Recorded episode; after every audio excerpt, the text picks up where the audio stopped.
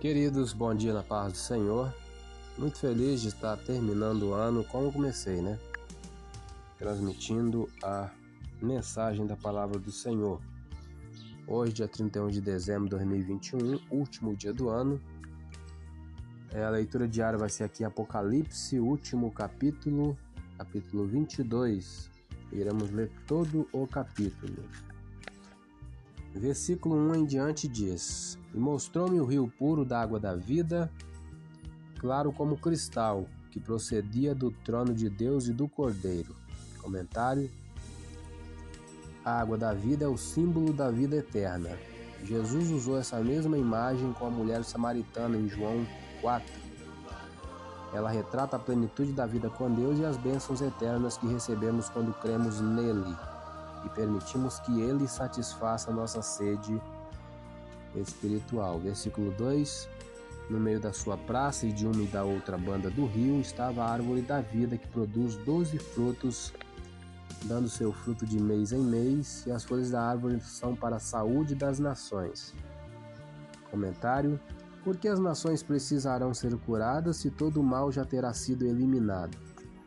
João aqui está citando Ezequiel 47:12, que diz que a água que flui do templo produz árvores com folhas que têm o poder de curar. Ele não está querendo dizer que haverá doenças na nova terra, mas está insistindo que a água da vida produz saúde e força onde quer que esteja. Versículo 3: E ali nunca mais haverá maldição contra alguém, e nela estará o trono de Deus do Cordeiro, e os seus servos o servirão. Comentário: a frase e ali nunca mais haverá maldição contra alguém significa que nada que foi amaldiçoado será na presença de Deus. Isso cumpre a profecia de Zacarias 14:11. Versículo 4 em diante: Verão o seu rosto, na sua testa estará o seu nome. E ali não haverá mais noite, não necessitarão de lâmpada nem de luz do sol. Que o Senhor Deus os alumia e reinarão para todo sempre. A partir do versículo 6 admoestações e promessas finais, conclusão do livro. E disse-me: Essas palavras são fiéis e verdadeiras. O Senhor, o Deus dos santos profetas, enviou o seu anjo para mostrar aos seus servos as coisas que em breve vão de acontecer. Eis que presto venho, bem-aventurado aquele que guarda as palavras da profecia deste livro.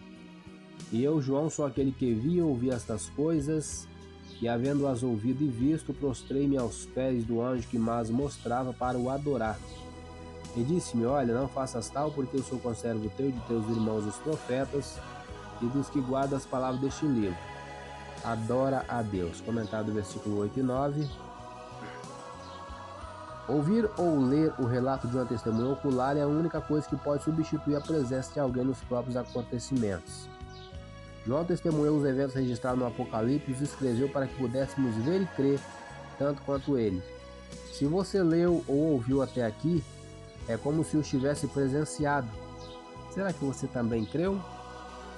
Versículos 10 e 11: Disse-me: Não celes as palavras da profecia deste livro, porque próximo está o tempo. Quem é injusto, faça injustiça ainda. E quem está sujo, suje-se ainda. E quem é justo, faça justiça ainda. E quem é santo, seja santificado ainda. Comentário: O anjo diz a João que ele deve fazer o que ele deve fazer depois que suas visões terminarem. Ao invés de selar o que havia escrito, como Daniel foi instruído a fazer, lá em Daniel 12, o livro deverá permanecer aberto para que todos possam ler e compreender. A mensagem de Daniel foi selada porque não era uma mensagem para a sua época. Mas o livro de Apocalipse era uma mensagem para a época de João, da mesma forma é uma relevante mensagem para nossos dias. À medida que se aproxima o dia da volta de Cristo, existe uma grande polarização entre os seguidores de Deus e os de Satanás. Devemos ler o livro do Apocalipse, ouvir sua mensagem e nos preparar para o iminente retorno de Cristo. A partir do versículo 12, vamos ler até o final, para ganharmos tempo. E eis que cedo venho, e o meu galadão está comigo para dar a cada um segundo a sua obra. Eu sou o Alfa e o Ômega, o princípio e o fim, o primeiro e o derradeiro. Bem-aventurados aqueles que lavam as suas vestiduras no sangue do Cordeiro, para que tenham direito à árvore da vida e possam entrar na cidade pelas portas. Ficarão de fora os cães e os feiticeiros e os que se prostituem, os homicidas e os idólatras e qualquer que ame e comete a mentira. Eu, Jesus, enviei o meu anjo para vos testificar estas coisas nas igrejas. Eu sou a raiz e a geração de Davi, a resplandecente estrela da manhã. E o Espírito e a esposa dizem: Vem. E quem ouve, diga: Vem. E quem tem sede, venha. E quem quiser, tome de graça da água da vida. Porque eu testifico a todo aquele que ouvir as palavras da profecia deste livro que, se alguém lhes acrescentar alguma coisa, Deus fará vir sobre ele as pragas que estão escritas neste livro. Se alguém tirar quaisquer palavras do livro desta profecia, Deus tirará sua parte da árvore da vida e da cidade santa que estão escritas neste livro. Aquele que testifica estas coisas diz: Certamente cedo venho. Amém. Ora vem, Senhor Jesus.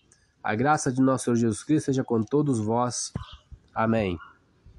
Comentário para terminar. O Apocalipse encerra a história humana da mesma forma que o livro de Gênesis a iniciou, no paraíso. Mas existe uma diferença inconfundível no livro do Apocalipse. O mal foi eliminado para sempre. Gênesis descreve Adão e Eva caminhando e falando com Deus. Apocalipse descreve as pessoas adorando a Deus face a face. Gênesis descreve um jardim com a serpente do mal.